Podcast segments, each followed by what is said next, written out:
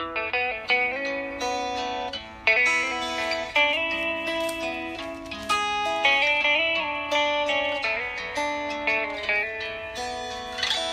兄姐妹平安，那我们一天一节与神连结。今天来到马太福音第十一章到第十二章，在这两章里面，我们要有三个部分，呃，一同来思想，呃，成为我们这一天的早晨的祝福。那第一个部分是单纯的侍奉主，单纯的侍奉主，在马马太福音第十一章二十五节里面讲到，耶稣这样祷告，他说：“父啊，我感谢你，因为你将这些事向。”聪明通达人就藏起来，像婴孩就显出来。父啊，是的，因为你的美意本是如此。所以，其实单纯侍奉主是一件很重要的事情，不是因为你很呃，不是因为你很聪明，你很呃呃很会想，很会计划。其实，神很喜悦人很单纯的侍奉他，那个单纯的心，神悦纳这样的心。当我们单纯侍奉神的时候，我们越来越懂上帝的旨意是什么。所以有一个有一个呃英文的谚语说，这个呃 knowledge is not understand，就是我们知道不代不不代表你真的去了解，或是你真的去懂。所以当我们要真的懂上帝的心的时候，你要单纯的侍奉主。所以单纯的侍奉主很重要，你要走这个侍奉道路。单纯很重要，像婴孩一样的单纯很重要。第二部分，我们来思想嘴唇的果子。嘴唇的果子，在马太福音十二章三三节说：“你看果子就会知道树。”所以在在这这一段经文里面，在讲的是你的你的言语、你的话语，你的话语就是你生命的果子的呈现。所以你讲什么话都代代表你里面是什么状况。当然后面有讲，当审判日的时候呢，所有凡人所讲的闲话，当审判的日的时候，每一句都要供出来。所以意思说，当审判的时候，你在无论在家里面，无论在职场里面，无论在教会里面，无论在什么地方，你所讲的这些闲话，审判的时候。你每一句都要交代的，因为这样的闲话显现出你里面的那个里面与神没有连接，所以神说他是葡萄树，我们是枝子，我们藏在里面，他就藏在里面，我们就可以为主多结果子。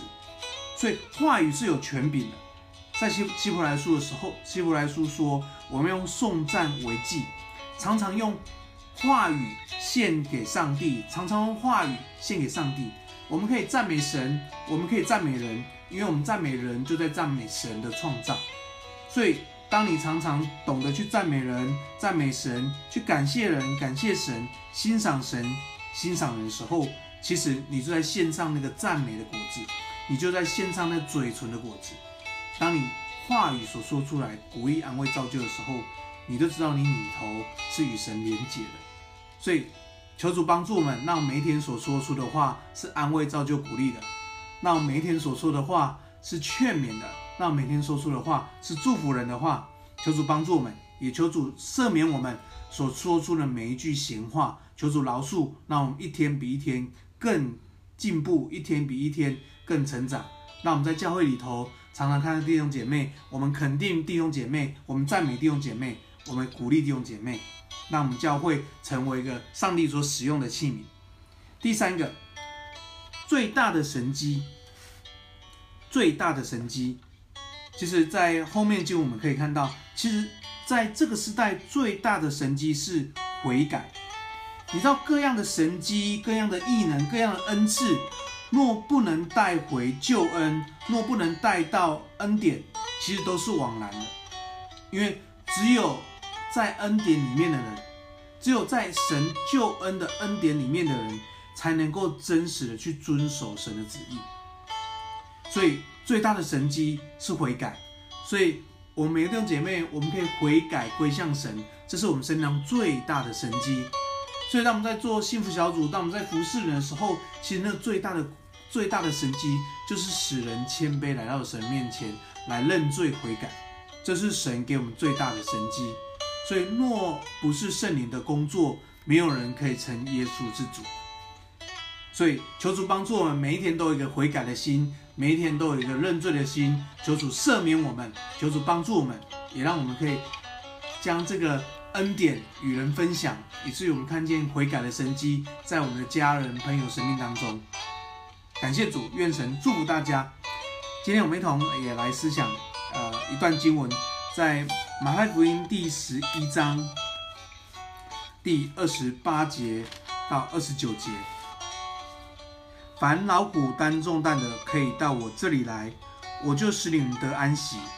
我的心里柔和谦卑，你们当负我的轭，学我的样式，这样你们心里就必得享安息。因为我的轭是容易的，我的担子是轻省的。我们一同来一同来祷告。亲爱天父，我们感谢你，谢谢主把救恩的恩典赏赐给我们，使我们可以紧紧跟随神。也求主帮助我们，让我们常常连接在里面，活出神你荣耀的呼召，活出神你荣耀的带领。谢谢主。让我们常常到你的施恩宝座面前来领受你的柔和谦卑，来领受上帝给我们的安息。也求主祝福我们，让我们天天在神的话里面，在神的安息里面得着力量，重新得力，如鹰展翅上腾。祝福每个弟兄姐妹，今天领受上帝怜悯恩典，每一天都是新的浇灌在我们生命当中，以至于每一天。活出神荣耀的形象，谢谢主，我们赞美你，愿神祝福我们弟兄姐妹，我们感谢主，这样祷告，奉耶稣的名，阿门。愿上帝祝福大家，让我们喜乐侍奉神，单纯的侍奉神，一起跟随上帝。